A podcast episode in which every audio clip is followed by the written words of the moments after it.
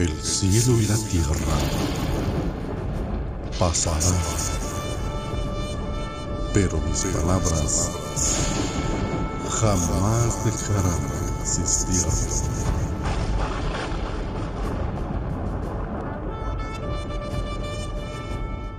Eclesiastés capítulo 2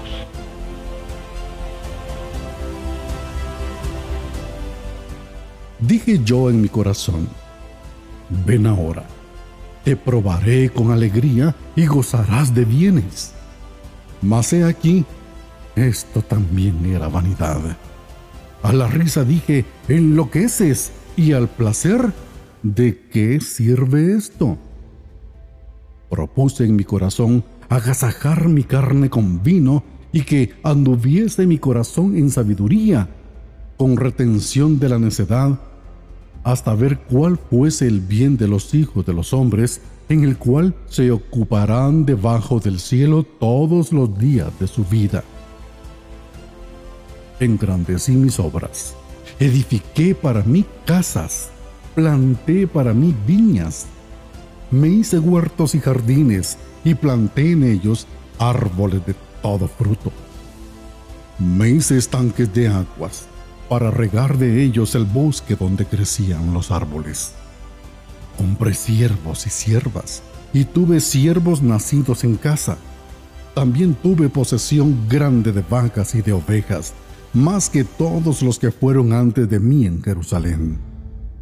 Me amontoné también plata y oro y tesoros preciados de reyes, de provincias, me hice de cantores y cantoras, de los deleites de los hijos de los hombres y de toda clase de instrumentos de música.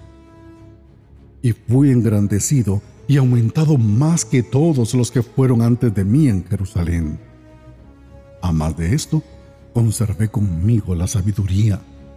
No negué a mis ojos ninguna cosa que desearan, ni aparté mi corazón de placer alguno porque mi corazón gozó de todo mi trabajo, y esta fue mi parte de toda mi faena.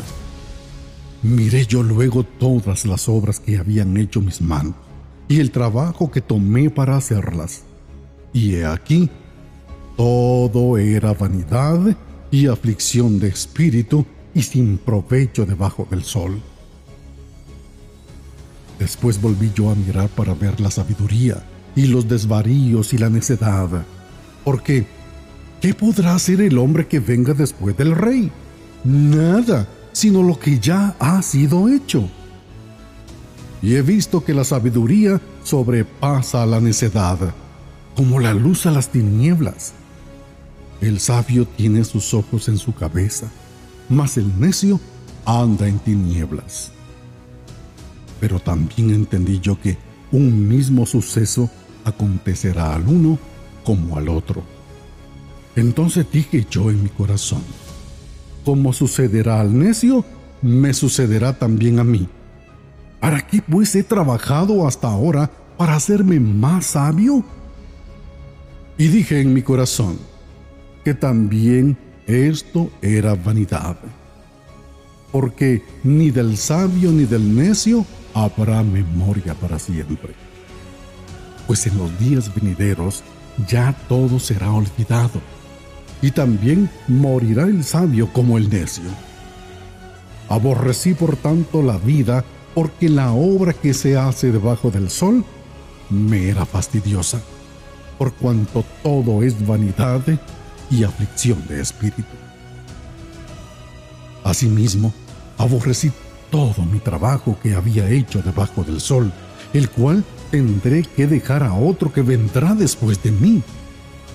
Y quién sabe si será sabio o necio el que se enseñoreará de todo mi trabajo en que yo me afané y en que ocupé debajo del sol mi sabiduría. Esto también es vanidad. Volvió, por tanto, a desesperarse mi corazón acerca de todo el trabajo en que me afané y en que había ocupado debajo del sol mi sabiduría. Que el hombre trabaje con sabiduría y con ciencia y con rectitud y que haya de dar su herencia a hombre que nunca trabajó en ello. también esto es vanidad y mal grande. Porque, ¿qué tiene el hombre de todo su trabajo y de la fatiga de su corazón con que se afana debajo del sol? Porque todos sus días no son sino dolores y sus trabajos molestias. Aún de noche su corazón no reposa. Esto también es vanidad. No hay cosa mejor para el hombre, sino que coma y beba y que su alma se alegre en su trabajo. También he visto que esto es de la mano de Dios. Porque ¿quién comerá y quién se cuidará mejor que yo? Porque al hombre que le agrada, Dios le da sabiduría, ciencia y gozo, mas al pecador da el trabajo de recoger y amontonar para darlo al que agrada a Dios. También esto es vanidad y aflicción de espíritu.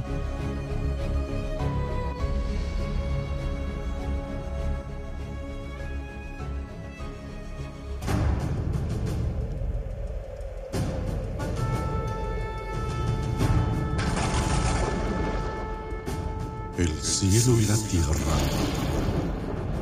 pasarán, pero mis palabras jamás dejarán de existir.